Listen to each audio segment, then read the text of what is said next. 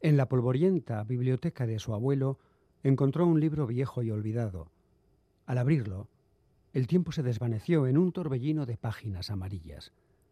Las letras cobraron vida, y en ese instante mágico supo que debía compartir la pasión por las historias y el amor por la lectura, atrapando el efímero tiempo en palabras que vivirían para siempre.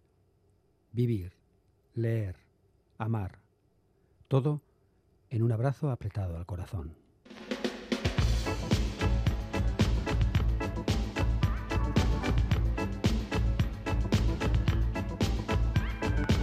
Pompas de papel.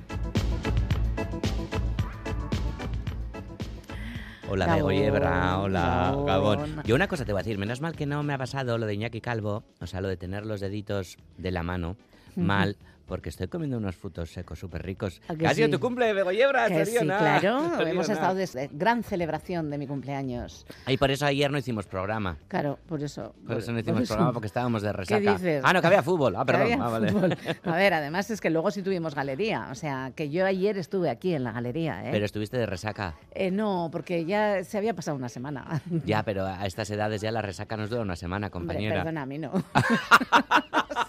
Será a ti porque tus resacas son peores. Ah, sí, sí, sí, eso también es verdad. También es porque verdad. tomas malo, pero yo tomo rico. Ah, ya, y tomas cubano, además. Es claro. Vale. No, anda, que no sabes nada, tú. Claro. Anda, que no sabes. Es la edad. Es la edad, Que son ya. 60, ¿eh? Anda, pues bonito número. Hombre, me ha encantado y además es lleno de flores. Una pasada. Ay, qué bonito, qué bonito Sí, sí, número. he celebrado Bueno. muy bien, bailando muchísimo. Me encanta celebrar mi cumpleaños. Qué bien, ¿te han regalado libros, Bego? Me han regalado muchos libros. ¡Hala, qué guay! Y, me- y quiero que me regalen un libro que todavía no está editado en el Estado español. Vaya, Entonces lo voy a pedir, creo. como que otras tantas cosas, perdona que te diga. Sí, Bueno, sí, vale. pero me hace ¿Cuál mucha libro? ilusión. Y te voy a decir, mira, es que mira cómo empieza, que me A ver, encanta. a ver, a ver. Habla el, el queridísimo autor, que se llama Paul Brito, por cierto, y es colombiano. Dice, mi concepto del tiempo está atravesado por la idea de la continuidad. He descubierto que esa continuidad, que siempre tenía que ver con el tiempo, en realidad tiene que ver mucho más con el movimiento. Toma. Toma ya. Entonces dice que la literatura nos cuenta sobre el movimiento continuo de la vida y sobre la contradicción entre una vida que quiere crecer y reproducirse y otra que quiere degradarnos y acercarnos a la muerte.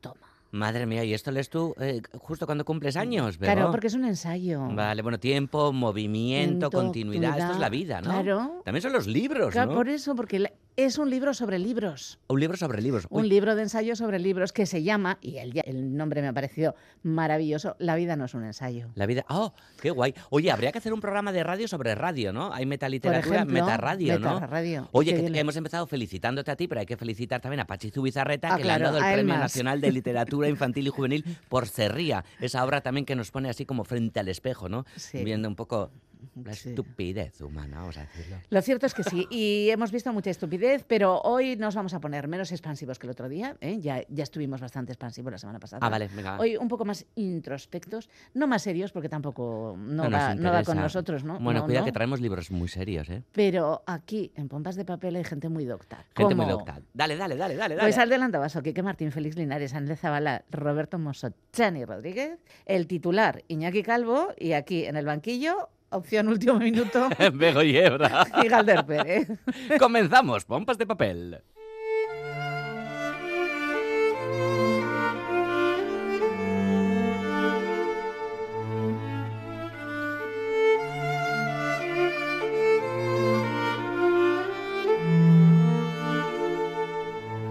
Un día moriré, y ellos serán los culpables. Con doce años seré un cadáver joven y frío, y ellos serán quienes me hayan matado. Sus manos estarán manchadas. Me hieren sus palabras, sus golpes, sus desprecios. Huir no parece suficiente. No hay nada peor que el miedo. Si escalo unas cuantas barras más de esta torreta eléctrica, todo acabará. Resisto desde hace una hora. Me duelen los dedos y las barras parecen atravesar la suela de mis zapatillas de lona. Mientras anochece, pasan muchos pensamientos por mi cabeza.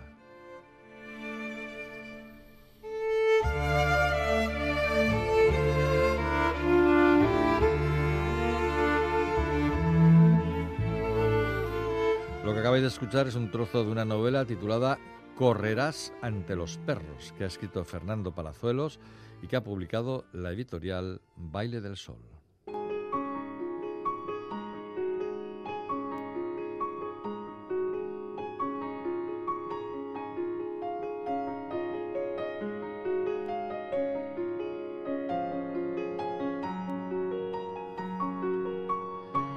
Bilbaíno Fernando Palazuelos le conocemos desde hace 25 años cuando publicó una novela magnífica titulada La Trasinda Azul, que se llevó los premios Torrente Ballester, Ciudad de la Laguna y Tigre Juan, y le consagró como uno de los autores noveles más relevantes del 98. Después siguieron más novelas, Papeles de Penumbra, Las manos del ángel, Pura chatarra, el díptico Zapatos en la arena y la bestia que bebe de las huellas, maravillosamente ilustrados por el también bilbaíno Robert Garay, Funámbulos ciegos, Años de niebla y más recientemente Llama Mezula. Además, Fernando ha cultivado con pasión el relato, la literatura infantil, la divulgación científica, la poesía, ahí está en la memoria de los esclavos y Alma de Hierro, y el teatro, que le ha dado grandes satisfacciones con obras premiadas como Villeta Vida Nueva, Kraken o Fatum.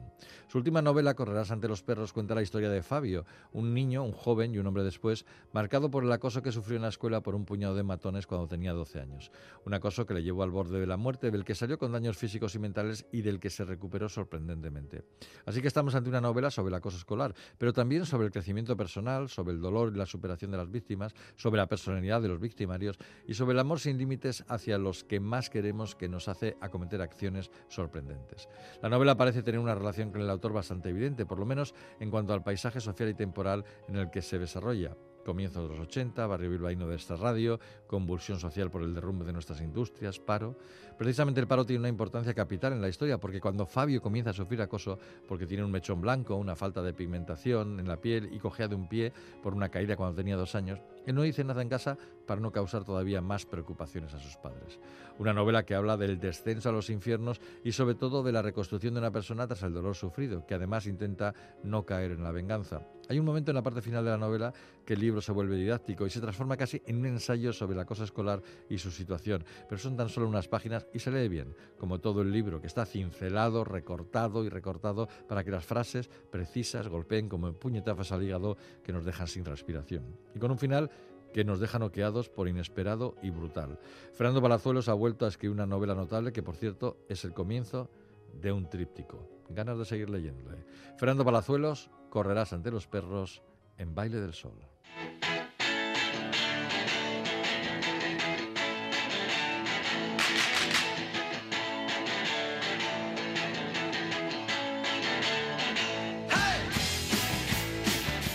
Pues sí, claro que sí, libros, libros, sigue habiendo novedades. ¿Y quién nos las trae? Pues Chani Rodríguez, Chani Gabón, Gabón, Arrachaldeón. Claro que aquí podemos decir de todo. Claro, este... yo vengo de la galería, que siempre digo Gabón, pero en Pompas podemos decir Gabón, Arrachaldeón. La audiencia nos escucha a la hora exacta a la hora exacta que quieran que, que quieran ellos, no hay problema. Viva la audiencia de Pompas de Papel, Pomperos y Pomperas. Aquí Chani Rodríguez para contaros las últimas novedades, algunas algunas, sí. Algunas, que hay muchas más. Y siguen siendo muy potentes. Ha empezado el mercado, eh, el, panorama editorial con, con, bríos. Sí, sí, pues venga, adelante. ¿Cuál es la primera? La primera es Te di ojos y miraste las tinieblas. Oh, qué titulazo. sí, de Irene Solá. Eh, anagrama. Irene Solá es la autora de Yo canto y las montañas bailan. Bueno, ya escribe en catalán. Esto sería ya el título traducido al castellano. Ya tuvo muchísimo éxito con Yo canto y las montañas bailan y era muy esperado era muy esperado este libro eh, que ahora publica. Eh, cuenta la historia, bueno, escondida entre riscos lejanos en algún remoto lugar de las grillerías, transitado por cazadores de lobos, bandoleros, emboscados, carlistas, hechiceras maquis, pilotos de rally, fantasmas, bestias y demonios, la Masía Clavel se agarra al suelo como una garrapata. Es una casa, sobre todo habitada por mujeres, y donde un solo día contiene siglos de recuerdos. Lo de los de Joana, que para encontrar marido hizo un pacto que inauguró una progenie aparentemente maldita. Los de Bernadetta, a quien le faltan las pestañas y de tanta agua de tomillo que le vertieron en los ojos cuando era una niña acabó por ver lo que no debía. Lo de Margarida, que en vez de un corazón entero tiene uno de tres cuartos, rabioso. O los de Blanca, que nació sin lengua, con la boca como un nido vacío. Y no habla, solo observa. Bueno, estas mujeres sin más, hoy preparan una fiesta el día que arranca la novela. Así arranca, eso es lo que nos ofrece como punto de partida esta autora, que es muy original, muy original. Y sin embargo el lugar es un lugar común, ¿no? Mujeres dentro de una casa. Puedes recordar, por ejemplo, a las herederas de Isabel por ejemplo, que tenía... Irene Solá, como decía, yo creo que era muy esperada y nada más salir ya he visto yo como mucha agitación alrededor de este libro, ¿eh? la verdad. Qué bien. Vale, pues más. Más. Bueno, de un desconocido, en lo nuevo, Antonio Muñoz Molina. No que sé también quién es este señor. ha sacado una novela, No te veré morir, en Seis Barral. Sí. Eh, tiene también muy buena pinta la historia. ¿eh? Mira, durante su juventud, Gabriel Aristu y Adriana Zuber protagonizaron una apasionada historia de amor que parecía destinada a durar para siempre. El futuro, sin embargo, tenía otros planes para ellos. Separados durante 50 años por un océano de incomunicación, ella atrapada en la España de la dictadura, él viviendo el éxito profesional en Estados Unidos, vuelven a encontrarse en el ocaso de sus días. Miradas, caricias, deseos acallados y viejos reproches dejarán paso entonces a la constatación de que la nostalgia de aquel primer amor lo es también de la persona que una vez fuimos. Así que bueno, pues No te veré morir es una novela sobre el poder de la memoria y del olvido, la lealtad y la traición, los estragos del tiempo, la obstinación del amor. Él decía el otro día en una charla que le vi que él habla del amor. Que él de lo que quiere hablar es por fin del amor. Por fin. pues ahí está. Otra posibilidad. La verdad es que se nos está abriendo muchísimo el universo de posibilidades. ¿eh? ¿Verdad? Sí, más, más. Además, cada una distinta, o Sí, o nada que he ver. procurado. Esto es para, bueno, pues podríamos decir para echar unas risas, pero con buena literatura, Ah, ¿eh? con pues literatura de bien. calidad. Nada es verdad, de Verónica Raimo. Publica libros del asteroide, que es una editorial, ya lo he contado alguna vez, que me encanta. Cualquier Sí. Al azar coges un libro del asteroide y suele estar bien. Bueno, pues eh, este llega a nuestras librerías después de haber causado sensación en Italia. Nada es verdad, de Verónica Raimo. Es una, bueno, una novela muy divertida que ha ganado el premio Strega, el súper famoso entrega, premio Strega Giovanni en 2022.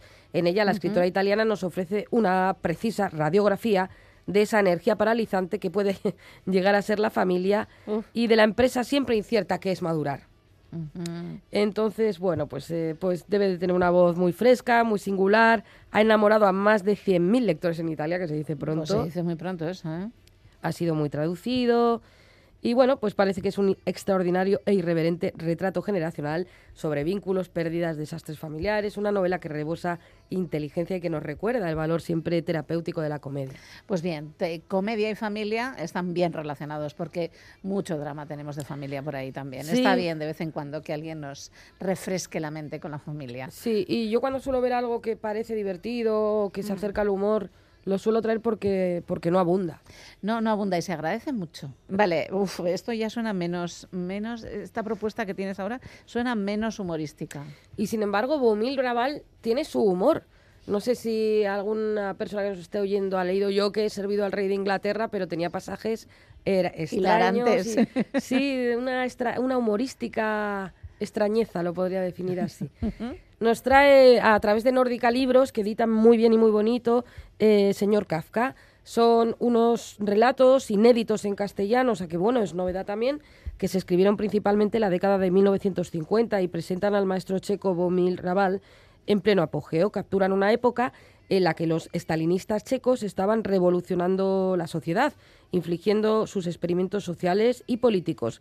Nos, nos sitúan en las calles iluminadas con gas de la Praga de la posguerra, en el estridente y peligroso piso de la fábrica de la famosa acería de Poldi, donde una vez trabajó el propio Raval, en un cacofónico salón de baile al, aire libre, donde la música clásica y la popular se dan la mano, en el estudio del sótano, donde un artista enloquecido intenta crear un icono nacional, en el andamio alrededor de una iglesia fuera de, de servicio. Bueno, eh, no sé, he contado esto, pero es que creo que con decir el nombre de Boumil Raval y Pues saber sí. que hay nuevas historias de él, ya mucha gente va a querer hacerse con, Con un libro de uno de estos ejemplares porque es un escritor maravilloso. Bueno, pues propuesta ya, un camino de la librería. Eh, siguiente y última por hoy. Pues de nuevo giramos totalmente, cambiamos totalmente de registro. Vamos a hablar del Salón de Pachinko de Lisa Shua Dusapin, publica Automática Editorial, a la editorial a la que debo el descubrimiento de Jan Lianke, entre otras cosas. Y eh, el Salón de Pachinko nos habla de Claire, que está a punto de cumplir 30 años y con la llegada del verano decide ir a pasar una temporada con sus abuelos maternos en Tokio y acompañarlos en un viaje a su Corea natal que abandonaron cuando comenzó la guerra civil y a donde nunca han regresado. En Tokio, Claire se va a reencontrar con los recuerdos de su infancia y con un país donde no puede evitar sentirse una extraña. De sus abuelos la separan la distancia generacional y el idioma. Ella ha olvidado el coreano y su abuela se niega a hablar japonés. Además, se va a ocupar de cuidar de Mieko, una niña japonesa a la que enseña francés.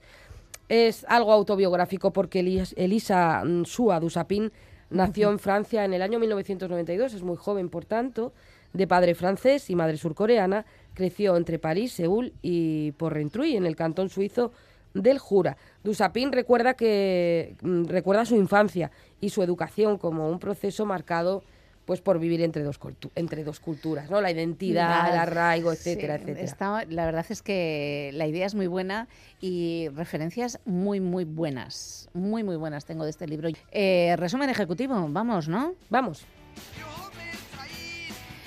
Te di ojos y miraste las tinieblas. Lo nuevo de Irene Solá en Anagrama, la nueva novela de la autora de Yo canto y las montañas bailan.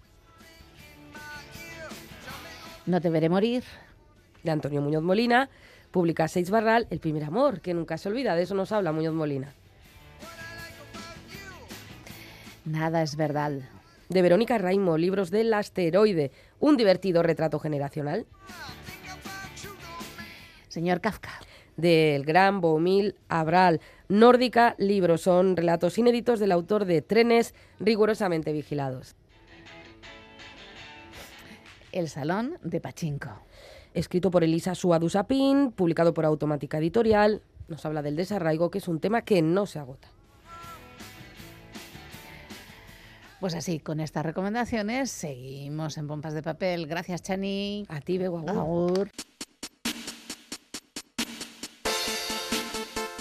El escritor francés Michel Boussy, también politólogo y profesor universitario, es uno de los autores de género negro de más éxito en su país.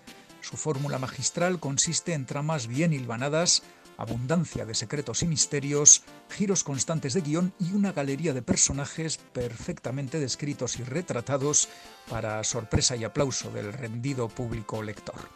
Michel Boussy se dio a conocer allá por 2011 con la novela Nenúfares Negros, una historia apasionante sobre un asesinato en Giverny, el pueblo donde vivió y pintó alguno de sus cuadros más famosos el gran maestro del impresionismo Claude Monet.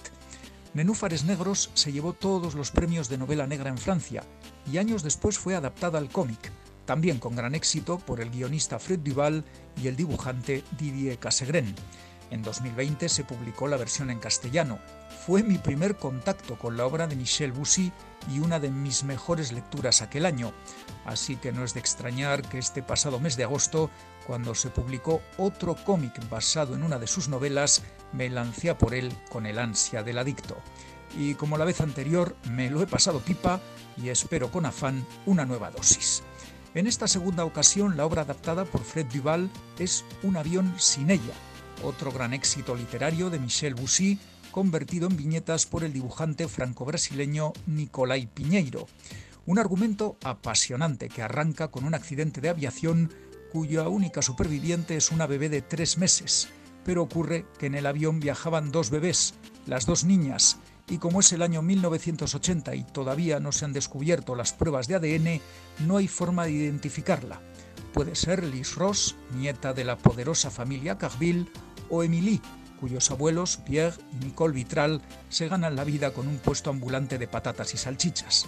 En la pelea legal del rico contra el pobre, sorpresivamente, el juez otorga la tutoría de la niña a los Vitral, que se dedican en cuerpo y alma a dar un hogar y una vida a Emily y a su hermano Mark, que estaba con ellos cuando se produjo el accidente. Pero la decisión judicial no frena las ansias de la familia Carville de demostrar que la niña superviviente es su nieta y para ello contratan por tiempo indefinido los servicios del detective Crudil Granduc, que se dedicará durante 18 años a buscar cualquier indicio que confirme que Emily Vitral es en realidad Liz Ross Carville. Una búsqueda obsesiva, sin escatimar medios ni métodos, que culmina con una revelación sorprendente a consecuencia de un simple detalle que el detective siempre tuvo delante de sus ojos, pero nunca supo ver. El cómic, enriquecido por el magnífico retrato psicológico de los personajes, se devora de principio a fin y te tiene enganchado a la espera de ese giro imprevisto y de ese dato sorpresa que acecha casi en cada página. Amantes del cómic y la literatura en general, Si os ha pesado el fin de las vacaciones y queréis superar el síndrome de la vuelta al trabajo o a los estudios, dejaros envolver por la sensacional trama y dibujo de Un avión sin ella, publicado en castellano por Norma Editorial. No os lo perdáis. Ez dut gogoan, amaren erditzearen sufrikario jasan ezin buka ezina. Ez dut gogoan, biarritzeko amatxiren etxean dastatu dudan txangurro otarrain eta lanpernaren sentipen ordezka ezina. Ez dut gogoan aurtzaroaren Grezia ur guztiz garbi gaudenaren gozamena. Ez dut gogoan, eskuz harrapatu eta jandudan lehen olagarroa. Ez dut gogoan tutuz sudurrean sartu dudan lehen eta azken marra zuria. Ez dut gogoan irentzi dudan lehen estasi pastilla. Ez dut gogoan edan dudan azken tanta alkolikoa. Ez dut gogoan amatxoren suizidio abortatuaren aho utz biribila. Gogoan dudan figura bakarra, oraintxe, hemen, herri honetan, Horrialde zimurtu honen aurrean bizitzen dudan azken atx ezartzea da. Hauxe da Erik Dixarrik idatzi duen poema bat, Pamiel argitaletxearekin kaleratutako Deus liburuan aurkizen ezake.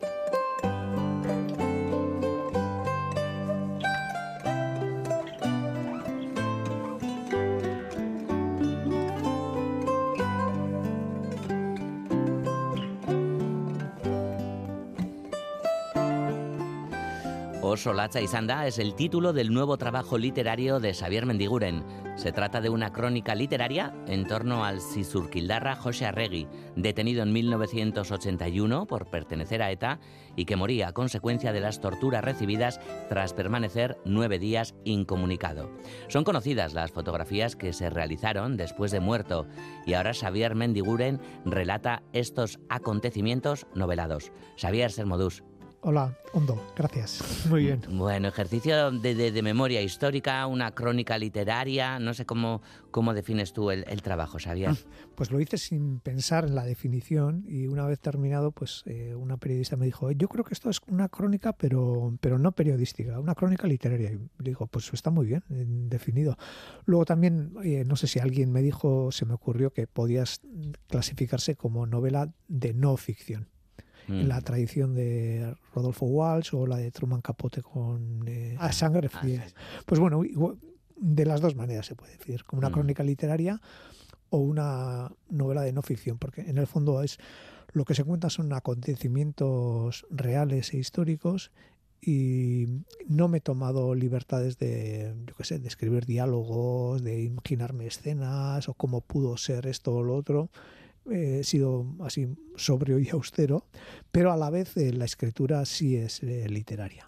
Y bueno, y la como yo qué sé, cómo abordo los hechos, eh, cómo concateno una cosa con otra, etcétera, ¿no? yo creo que la mirada es la de un novelista y no la de un periodista o la de un historiador. Mm, pero sí está la primera persona ahí, Xavier. Sí, pero no mucho. Bueno, yo intento no eso no me lo puse como reto, ni mm. el ponerme, ni el meterme, ni el no meterme, y me ha salido de una forma natural y bueno, de vez en cuando sí interpelo al lector. Al final eh, hay un fragmento que va en primera persona, pero en general, eh, bueno, he intentado ser bastante así, no sé si objetivo, no, no era objetivo, el, era un estilo de una cámara a media distancia, ¿no? que iba eh, narrando los hechos y describiendo lo que veía.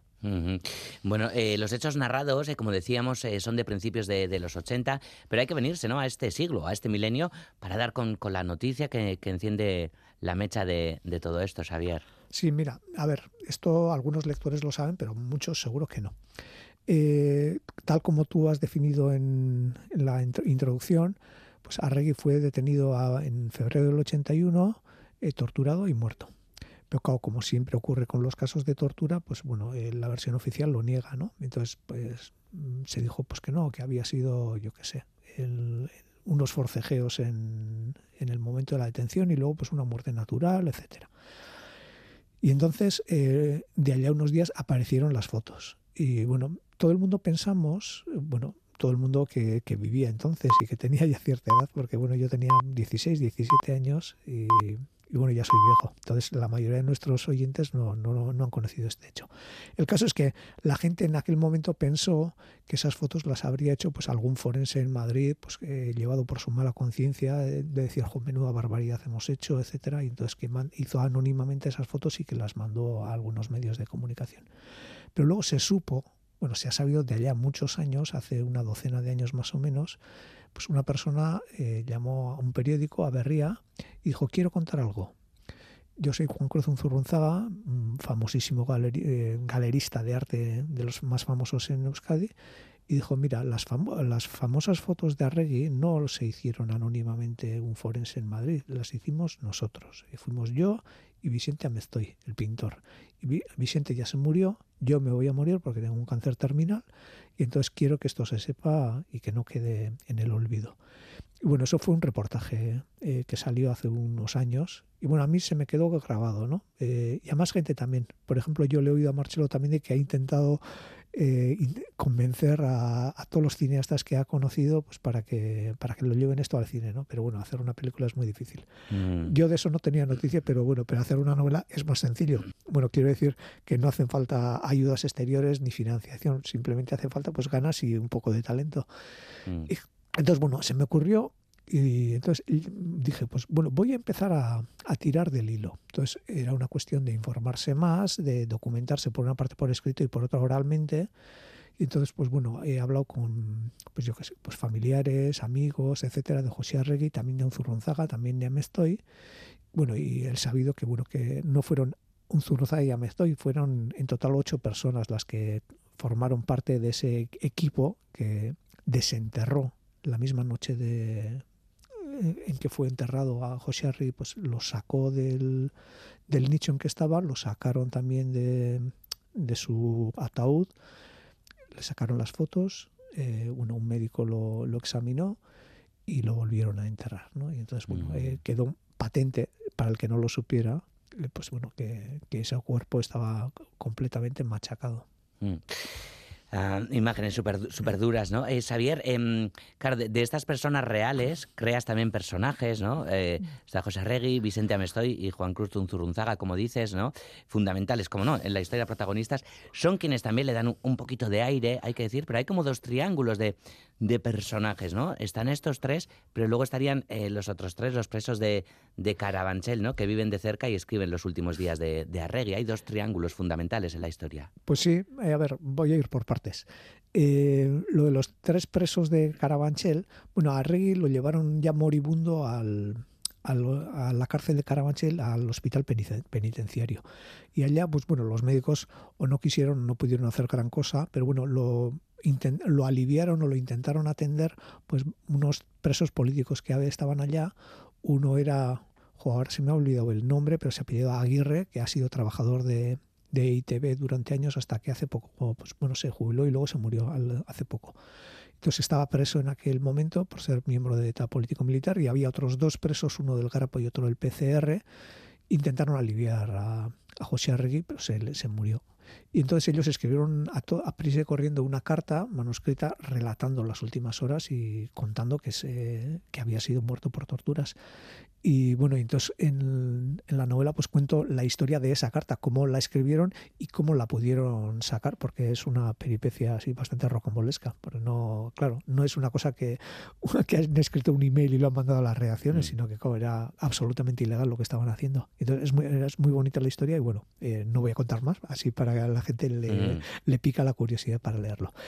Y luego respecto al otro triángulo que me decías, pues bueno, en la novela paralelamente a contar los hechos que ocurrieron en aquellos días, voy contando la vida de José Arregui, Zurrunzaga y Amestoy. ¿Por qué? Porque bueno, me pareció que eran eh, personalidades absolutamente antitéticas y, que tenían su gracia, ¿no? Bueno, en todos los que hemos visto películas o hemos leído novelas, sabemos siempre que cuando dos personajes se juntan y son muy distintos y yo que sé, sacan chispas, pues ahí hay pues bueno, un motor para la historia, ¿no? Entonces, en este caso tenemos a José Arregui, que era pues bueno, un chico de caserío, formal, serio, bueno, eh, entregado, generoso, no se quejaba, un perfil así bastante marcado. Por otra parte tenemos a un Zurunzaga, que era miembro de una familia eh, muy importante en la cultura vasca, porque su padre era el dueño de la editorial Icharopena, que era la única que sacó libros durante el franquismo, en euskera quiero decir. Y, pero Unzurrunzaga era un viva la Virgen. Por una parte, eh, él bueno, estaba mm, implicado con la causa vasca, había sido miembro de ETA político militar y fue detenido en el 75 en la caída del Lobo, detenido en Madrid, fue torturado, pero salió al poco tiempo. Pero bueno, luego era una persona que le gustaba el arte, pero le gustaba la frivolidad. Por ejemplo, pues era manager de la orquesta Mondragón. Entonces, mm. pues bueno, eh, el contraste es bastante grande, ¿no? Y bueno, y, fue em, eh, además pues eh, promotor cultural de bueno de traer a Euskadi pues a artistas como el Glass, Joan Manuel Serrat, etcétera, ¿no? Y luego a la vez pues intentó ayudar a los presos sociales a organizarse en la COPEL en aquellos años. Eh, bueno, estaba metido en muchas salsas, ¿no? Luego, al poco fue galerista de arte y ese fue, fue el oficio que más, en el que más duró, ¿no? Pero bueno, eh, ese, ese, contraste entre la militancia y la frivolidad que, que representaba un Zurunzaga. Y Ameztoy era eh, la sensibilidad pura. Era un niño prodigio proveniente de la burguesía donostiarra franquista, digamos, por, familia y por sociología. Y, y, bueno, y desde muy pequeño destacó y tenía una sensibilidad especial y, un arte maravilloso, ¿no? Y bueno, eh, de Donostia, por circunstancias familiares, pues eh, llegaron a Villabona y allá encontró un nuevo ambiente, ¿no? Digamos, un ambiente euskaldún. Y entonces él eh, se metió dentro de ese ambiente y empezó a colaborar con los movimientos políticos que había en, en ese tiempo, en el último franquismo y en los primeros años de la transición, ¿no? Y bueno, todo eso hizo posible que, se aunaran estas voluntades, estas dos personas y otras más que, que menciono en la novela, pues para que hicieran esta acción. Mm.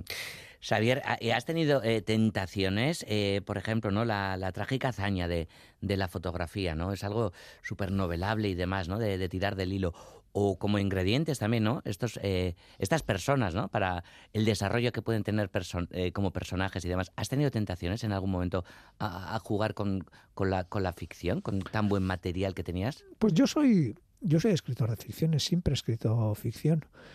Pero en este caso, pues no sé, me gustó cómo eran las personas en, en su realidad. y entonces, pues me he limitado a, bueno, a contarlo con la mayor gracia que he podido, pero sin, sin, sin ponerme a inventar. Mm. Hay, también la elección de, una voz, ¿no? De, un tono por el que tienes que optar. Xavier, está, está la parte poética, pero como no, también la cruda y la, trágica, ¿no? Que quizás sea porque, bueno, pues eh, sepamos el, el, desenlace desde el principio también. Sí, es un. Bueno, eh, como en la famosa novela de La crónica de una muerte anunciada, sabemos qué es lo que va a ocurrir y entonces no quería jugar, yo qué sé, con el spoiler o con, el misterio, con el intríngulis, qué es lo que va a pasar y entonces desde el primer capítulo pues cuento lo que va a suceder y lo que y bueno y, cómo va a acabar la novela, ¿no? Eh, y bueno, y luego juego a contarlo bien, a contarlo con gracia y bueno, ir eh, relatándolo pues, eh, eh, por pasos. ¿no? Eso es lo que, lo que he intentado hacer. Y sí es verdad que hay un tono poético al principio y al final. Al principio porque me salió así y al final pues porque creía que tenía que hacer un juego de equilibrios del principio y el final y todo lo que va contando contado en el centro es más bien un tono más neutro, más periodístico, más narrativo. Mm. No hemos hablado del título, eh, Oso y Zanda, que eran las palabras ¿no? del propio José Arregui, además término ¿no? que, se ha utilizado también ¿no? para, para otros documentos y demás relacionados con la tortura. Sí, bueno, Oso y Zanda en euskera quiere decir ha sido muy duro.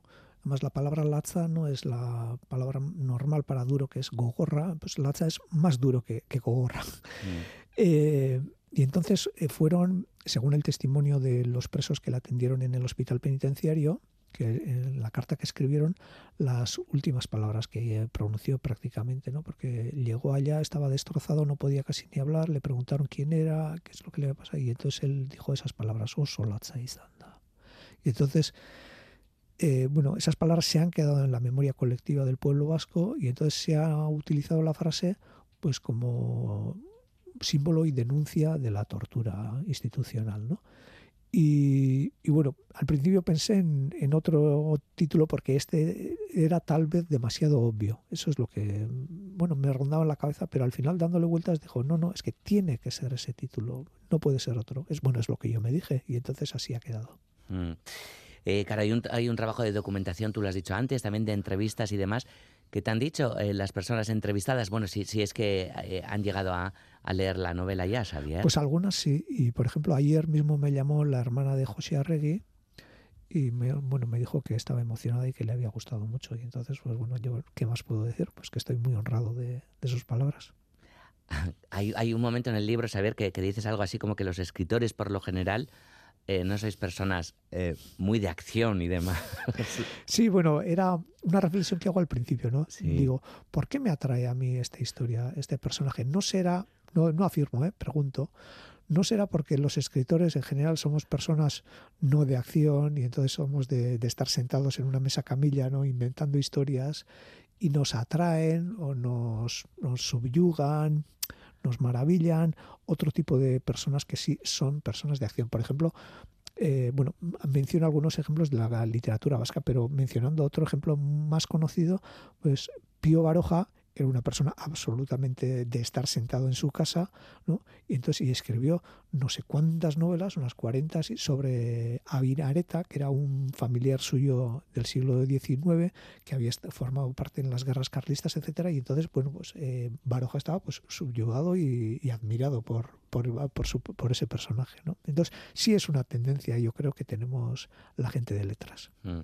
Oye, Xavier, ¿crees que, que, vivimos un momento en el que vamos a conocer muchos más trabajos literarios eh, de este tipo, con, con ejercicios de memoria de cierta época? Ya lo ha habido, ¿no? los hay, por supuesto, pero quizás se, se puedan estar dando ciertas circunstancias para, para que abunden, o es lo mismo pasa con el cine, o es la sensación y siempre lo ha habido. No puede, puede ser. ¿eh? Por una parte, yo creo que hay no solo en Euskal Herria, sino en todo el Estado español, una mirada crítica a lo que fue la transición, ¿no? Eh, que no fue tan modélica ni fue tan, tan perfecta. ¿no? Eh, y por otra, yo creo que es natural eh, que una persona cuando ya va cumpliendo años, en mi caso pues tengo 59, pues que eche la vista atrás, intente yo que sé, pues ordenar sus recuerdos o, dejar un legado, no, no, es, no sé exactamente qué, ¿no? Pero bueno, no es casualidad que algunos artistas de mi generación pues echen la mirada atrás. Por ejemplo, Paco Aristi escribió el año pasado pues una crónica periodística sobre, sobre la muerte de tres militantes de ETA en, en la Foz de Lumbier Arrollar en Negarra. Mm. Pachi Zubizarreta, que es de mi edad y compañero mío de, en la escuela, eh, además, eh, estudiamos juntos, pues bueno, acaba de escribir también un libro de entrevista, eh, bueno, a, base de entrevistas sobre Paco Mion Galarra, que fue un mecenas en, pues, en el último franquismo, etcétera, ¿no? bueno, entonces yo creo que no es casualidad y bueno, yo sí deseo y espero que, que salgan más cosas a la luz, sí. Y que las contemos aquí. Eh, no podemos evitar preguntarte también por, por tu otra labor, además de, escritor, de editor. Estamos en pleno otoño. ¿Cómo se te presenta este otoño de cara a Durango Coazoca, Xavier? Pues muy atareado. ¿Pero el trabajo gordo está hecho o...? No, eh, no eh, el trabajo gordo... Bueno, hay, hay años en que los libros que vamos a sacar en otoño nos llegan, pues yo qué sé, mayo, junio, etcétera, y entonces esos meses de, verano pues los puedes aprovechar para, editar los libros y dejarlos ya preparados y en imprenta. ¿no?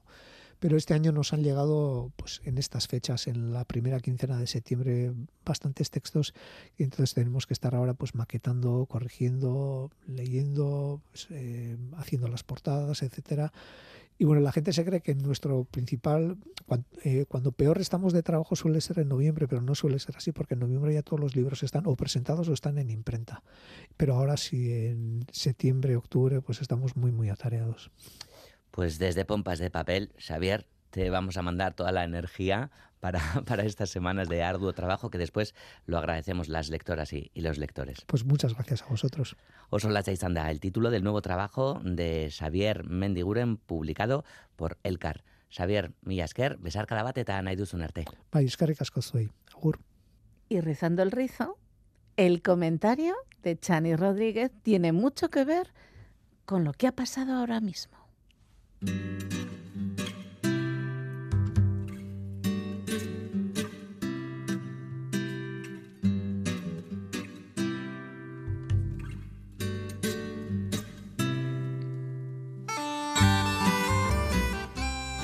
Hirurak daude hilda gaurko egunean, orduan, baina, haietako bat zegoen hilda, ondo hilda eta akabatua.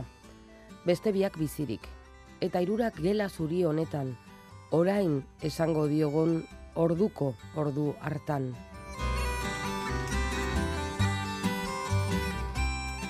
Así comienza el libro Oso latza izan da, escrito por Xavier Mendiguren y publicado por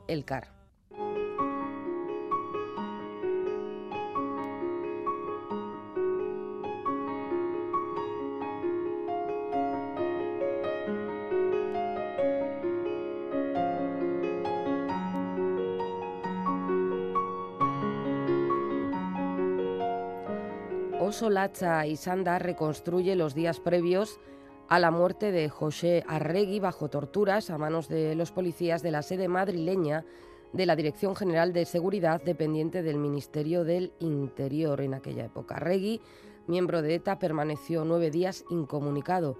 Era febrero de 1981. En el hospital penitenciario de Carabanchel, Arregui logró transmitir a otros tres reclusos lo que había sucedido oso latza izan da.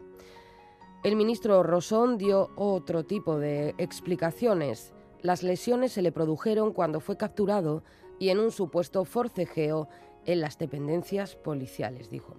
El cuerpo sin vida de Arregui fue trasladado a Sisurquil, donde estaba su familia, en un ataúd sellado. Es en ese momento cuando un grupo de personas decide sacar por la noche el cuerpo de Arregui y hacerle fotografías en presencia de un médico que certificara el estado del cadáver para evidenciar que había muerto debido a las torturas. Esta es la historia muy comprimida de aquel episodio tan negro y tan respondido socialmente, aunque los torturadores no pagaran por sus acciones. Y es también la historia que Xavier Mendiguren relata en Oso Latza y Sandá, un libro de no ficción publicado por Elcar. Los hechos que reconstruye Mendiguren son, al menos en alguna medida, conocidos o merecen sin duda haberlo sido, pero creo que es una buena idea reformularlos para que queden recogidos en un libro que apuntale la memoria, siempre frágil.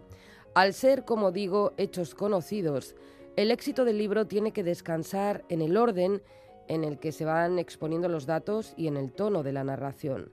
Mendiguren acierta cuando asume una primera persona para llevar adelante su relato y no una tercera persona más informativa y aséptica.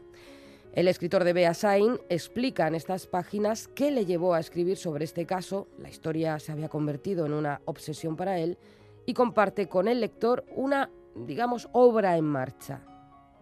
Datu apur batzuk dauzkat, gehiago ikertu eta sakondu ala joango naiz jakiten, zenbateraino izan zitezkeen zuzenak ala aukerrak. Nahiago dut oraingoz horrela utzi, uste ustelez gero damutu beharko banu ere.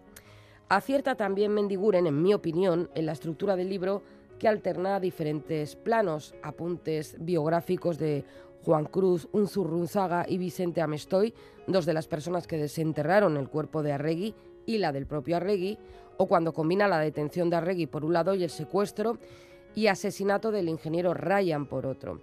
Como decía, el libro está escrito en primera persona, con lo que nos encontramos con conjeturas, reflexiones y opiniones del propio Mendiguren, aunque parece hacer un esfuerzo por no apartarse demasiado de los hechos, no sé si siempre lo consigue.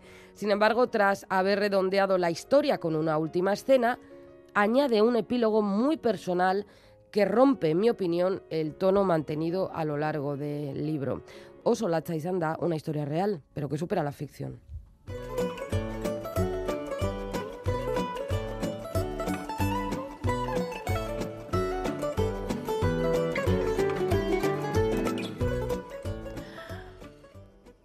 Me parece a mí que te estás pasando, ¿eh, Bego? Sí, verdad, estoy todo el rato aquí, ¿eh? No, no, no, no, no, no, todo el rato aquí no. Te quiero decir que es muy complicado el concurso. Ah, pues sí. La semana pasada, bueno, todavía, bueno, claro, estamos esperando que la audiencia escriba y demás. Sí, no, y además vamos a acumular. Porque vamos a acumular. Ah. ¿Sabes lo que pasa? Que el Capitán Viñeta está aquí entre nos, que lo está escuchando. No, no, no, no. A estas horas de la noche, el Capitán Viñeta. Vamos. ¿Tú, bueno, no sabes. ¿Tú has dormido con Iñaki? No. No sabes lo que ronca. ¿Oh, sí, no qué sabes lo que ronca. Yo, a ver, eh, bueno, a ver, eh, bueno. En la cama no, pero es que en redacción. ¿eh? Sí, se queda dormido. bueno, total, el capitán Viñeta. Bueno, pues que el capitán Viñeta Sí. eh, tiene agarrado el, el correo de pompas de papel y no nos deja entrar hasta que venga. Creo que no nos va a dar. ¿No, nos da la contraseña? No nos da la contraseña. Ah, y yo creo que, yo creo que porque lo que más le gusta del programa es repartir libros. Es sí, repartir libros y recibir postales, que nos escriban postales también, claro. Por favor, escribid. Claro. Escribidle postales porque si no. Pero bueno, pero vas a poner otro libro, ¿no? Ahora mismo. Pero tan complicado como la semana eh, pasada. No, un poco peor. Ah, más difícil. es ah, que... Más difícil todavía. Sí, es ah, tú eres un poco de circo, Es que estoy un poco, ¿no sabes? Aquella canción de Albert Black que decía que mm, tengo algo que me está surgiendo por dentro que es malo, malísimo. pues es que me está pasando. Eso, te pasa por frecuentar eh, lugares como este. Eso es, el concurso. Alto, atención. Se buscan personas que leen personas sin aleccionar, librepensadoras. Se buscan pomperos y pomperas. Porque aquí y ahora se regalan libros. Tres pistas muy pistonas para tres o más textos cargaditos de emociones.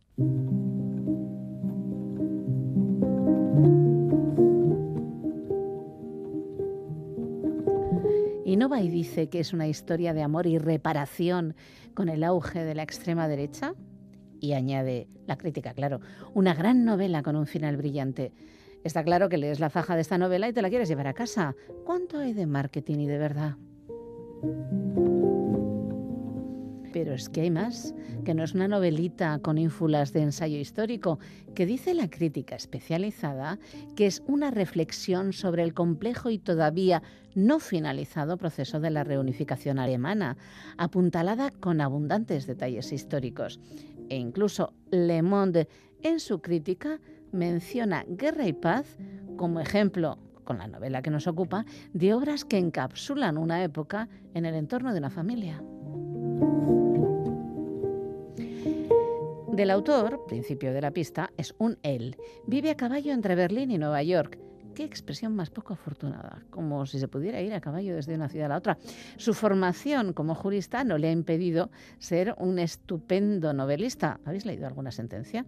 Además, tiene una novela de finales de los 90 que además de ser un éxito internacional, traducida a un porrón de idiomas, fue llevada al cine con Kate Winslet y Ralph Fiennes. Llegó a casa. Eran las 10. Los jueves no cerraba la librería hasta las 9. Algo cansado ya, y a las nueve y media, después de bajar las persianas de los escaparates y de la entrada, volvía en una media hora por el camino que atravesaba el parque. Pues, si bien tarda más que por las calles, después de tantas horas en el trabajo, andar le sentaba bien. El parque no estaba cuidado el ligustro sin podar, el arriate de rosas cubierto de hiedra, pero olía bien, a rododendros o a lilas, a tiolop o a hilanto, a hierba cortada o a tierra húmeda. Seguía ese itinerario tanto en verano como en invierno, hiciera el tiempo que hiciese. Cuando llegaba a casa, de la rabia y las preocupaciones del día, ya no quedaba nada. Suerte pueblo. Zuk esan zenidan, guk biok nahi genuen guztia egin genezakeela. Zuk esan zenidan, guk biok nahi genuen guztia egin genezakeela. Nahi genuen tokietara joan gentezkeela. Hongkonen afaldu eta gozaldu Parisen. Eta ara hor, zu zeuleko soto batean harrapatuta, kartoi kutsa batetik fideoak jaten. Eta hona hemen ni, Londreseko kanpokaldean, nire mugikorrenen pantailan agertzen den zura aurpegi laua miaskatzen.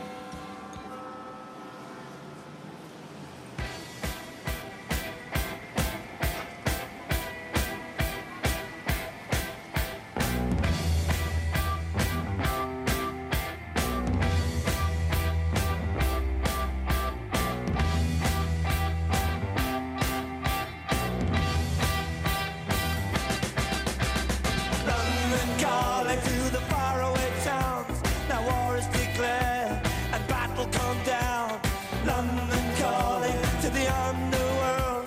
Come out of the cupboard, you boys and girls. London calling, now don't look to us. Phony Beatlemania is bitten the dust. London calling, see we ain't got no swing except for the rain and the crunch of thing. The ice is coming, the sun's zooming in. Meltdown expected, the wheat is within thin. Stop running, but I have no fear. Cause London is drowning. I live by the river to the imitation zone. Forget it, brother, you can go it alone. London calling to the zombies of death. Quit holding out and draw another breath. London calling, and I don't wanna shout. But while we were talking, I saw you nodding out. London calling, see, we ain't got no hide, except for that one with the yellowy eyes. The ice is coming, the sun's zooming in, engines stop running, the wheat is going thin, a nuclear error. But I have no fear, cause London is drowning. I,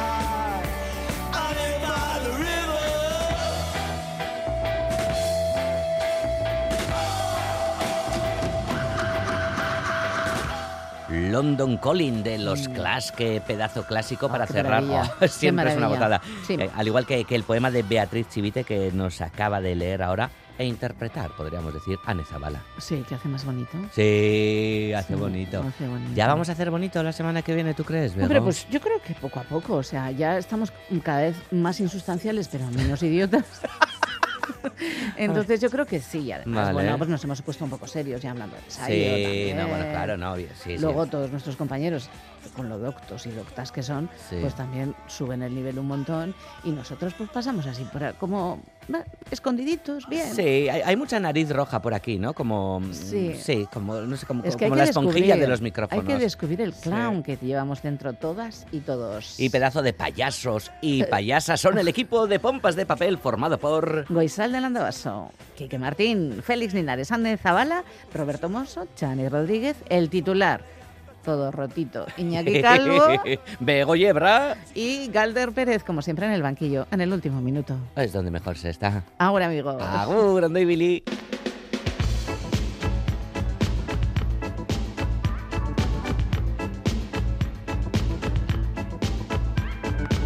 Pompas de papel.